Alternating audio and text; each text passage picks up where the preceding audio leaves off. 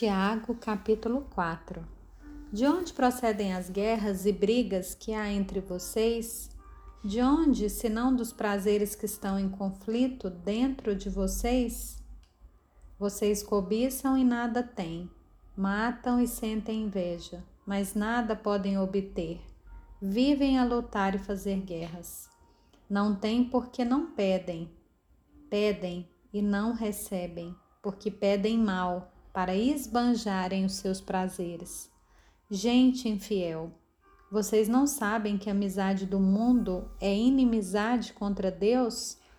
Aquele, pois, que quiser ser amigo do mundo, se torna inimigo de Deus.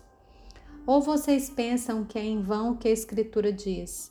É com ciúme que por nós anseia o Espírito que ele fez habitar em nós?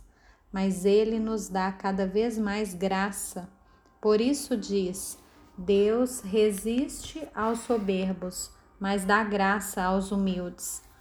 Portanto, sujeitem-se a Deus, mas resistam ao diabo e ele fugirá de vocês. Cheguem perto de Deus e ele se chegará a vocês. Limpem as mãos, pecadores.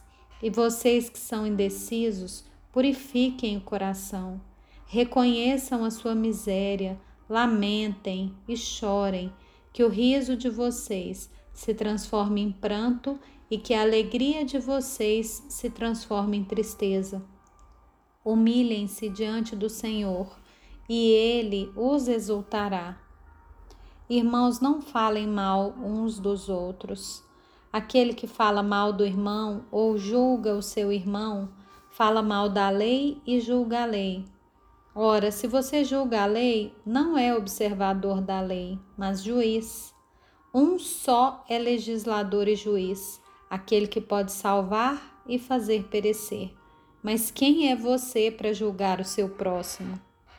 Escutem agora, vocês que dizem, hoje ou amanhã iremos para a cidade tal e lá passaremos um ano e faremos negócios e teremos lucros. Vocês não sabem o que acontecerá amanhã. O que é a vida de vocês? Vocês não passam de neblina que aparece por um instante e logo se dissipa.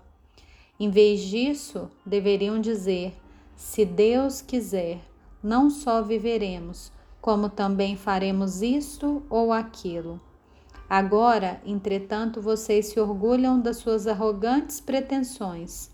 Todo orgulho semelhante a esse é mau.